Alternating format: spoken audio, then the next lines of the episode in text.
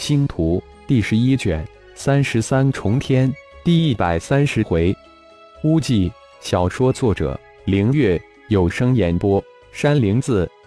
义父顶天没有经过成人祭礼就缔结蛮荒之心，不知是好是坏。这才是顶天最想问的。初到蛮荒世界，一切都是从头开始。蛮荒世界炼体以心为中心。浩然有种特别的感应，这种修炼体系绝对非同小可，一定能有想象不到的奇迹发生。还有自己的这种千变万化的神通，给了自己另一种非常宽广的修炼方式，无数生命形式，无数修炼途径，无数的修炼体系。如果能融合归一，想想那才叫超脱生命，超越轮回，超越天道。真正的掌控自我，掌控世界，掌控宇宙。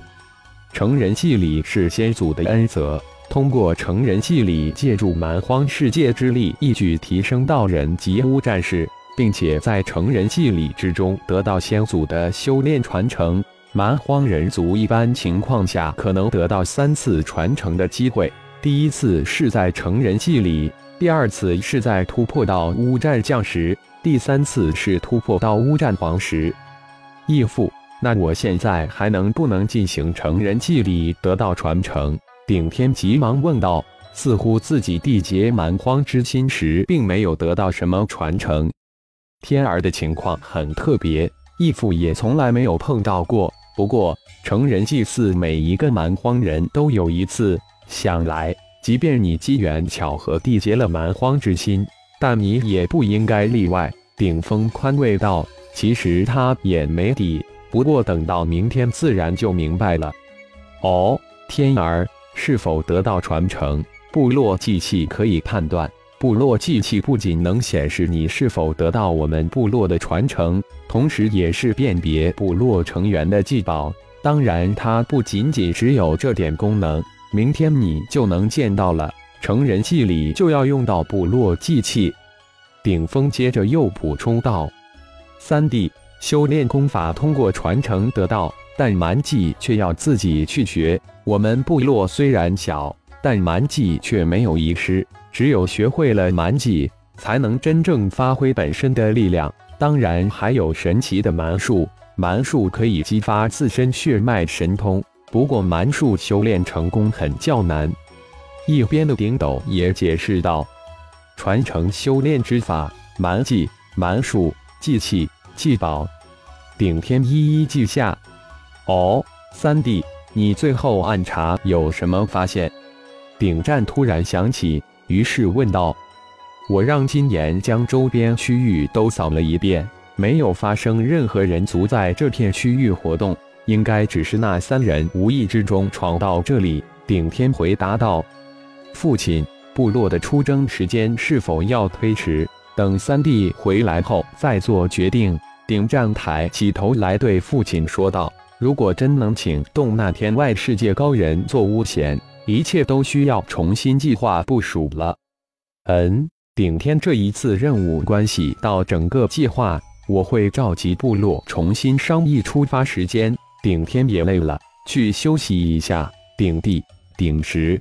顶山他们他们都在外面，去聚一下吧。顶峰随后吩咐道：“是，义父。”顶天告退，稍稍退后几步，然后转身而去。天儿变化很大，你们三兄弟要团结互助，部落以后就靠你们了。顶峰一脸的平静，但眼光中的兴奋一闪即逝。没想到峰回路转，祸福相依呀！当顶天回到自己的洞室之时，几个从小一起长大的伙伴早已等候多时，一时四人嬉闹成了一团，相互谈论了各自的试炼经过，很久才离去。稍稍整理了一下这个似乎住了十多年的家，将顶天的记忆重新全面的扫了一遍，融入自己灵魂之中，这样才不会有任何破绽。时间一晃而过，转眼就到了第二天。也是部落这一年最为重要的一个祭祀——成年祭礼。高达二百米的四方祭坛，如同一个规则的小山，矗立在部落广场的北面。北临万丈悬崖，西临高峰，东靠入古峡道。祭坛是蛮荒部落最为重要的组成部分，每一处祭坛的建设都花费了部落极大的心血，耗费了庞大的人力、物力、财力以及部落的祭器，是部落祭天、祭的、祭礼、祭祀不可缺的核心。广场上，部落全体成员肃静而立，祭坛之顶，四个年轻的巨人跪成一排，大祭司顶魂一带飘飘。双手十指幻化，一组组咒印手诀打出，嘴里咒语如流水连绵不绝。巍然不动如山的祭坛，随着大祭司顶魂的咒印、咒语如水似潮的打出，突然似有了灵性一般，慢慢的颤动起来，渐渐升腾起如梦如幻的薄薄轻雾。轻雾缭绕盘旋而生，逐渐在祭坛上空纠缠盘绕成四股神雾。神雾越升越高，直通天际。突然，四股再次分开，越旋越快，形成一个巨大的漏斗。轰隆隆，雷声凭空而生，滚滚而来，闪电如银蛇，在巨大的旋转云团之中盘旋成一个银色漩涡。顶魂总算成长起来了，终于可以胜任部落大祭祀之职。顶峰长长的吁了一口气。没有祭祀的部落是毫无生气、没有生命力、没有前途的部落。希望部落今后能再出一个祭祀，那样部落生命力才更加的旺盛。祭祀是部落生存之本、发展之基。没有祭祀的部落，也就没有了任何的生命力可言。没有祭祀，也就没有部落的传承。没有传承，部落只能一步一步走向衰亡。最后消失在历史的长河之中。一个部落的强大与否，其一是乌战士的强大，而更为重要的是祭祀的强大。强大的祭祀可以以一挡百、挡千、挡万，可以人定胜天。在远古的蛮荒时间，祭祀是天底下最为强大的存在，呼风唤雨，排山倒海，颠倒乾坤，无所不能。随着强大祭祀成为过去，乌战神也成为了神话传说。强大的传承慢慢消散在历史的长河之中。轰的一声巨响，巨大的银蛇漩涡突然迸射出一团金光，顺着接天盘旋的雾距向祭坛射来。金色光团急如闪电，势如长虹，瞬间到达祭坛顶。突然化为一团金色的大网，将左边的顶石罩住，顶石瞬间成为一个金闪闪的光人。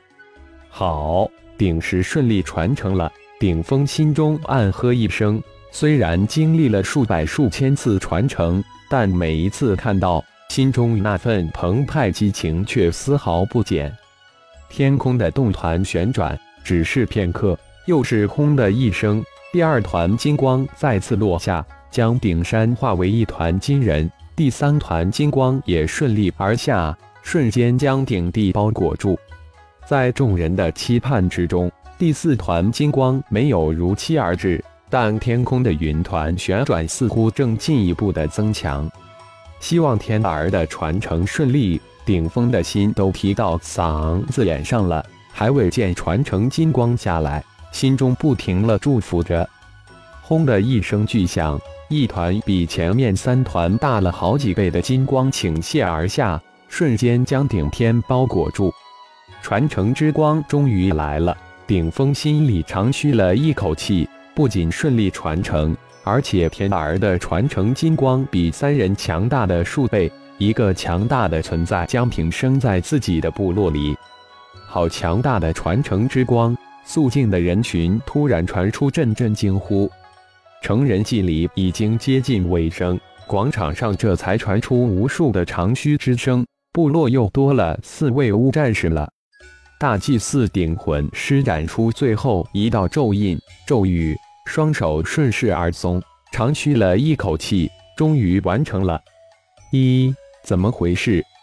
几息之后，大祭司顶魂感觉到有些不对劲，本该慢慢消散的旋转云团却并没有消散。而是继续增强，电光雷鸣也持续增强。一不对劲，云团不仅没有消散，而且还在增强。祭坛下的几百人都感觉到了。祭坛之上，一大三小四位金光巨人身上的金光正在慢慢收敛，金光一点点的钻入四位巨人身体之中。轰的一阵天雷爆之声，一团巨大无比的银光喷涌而出，向祭坛而去。祭祀传承之光，大祭祀顶魂顿时惊叫起来。祭祀传承。祭坛下的族长顶峰嘴巴张得比天还大，心底狂喜涌出。这团传承银光是自己见过的最为巨大的，也是平生仅见。天儿千万年难遇的污迹。感谢朋友们的收听，更多精彩情节，请听下回分解。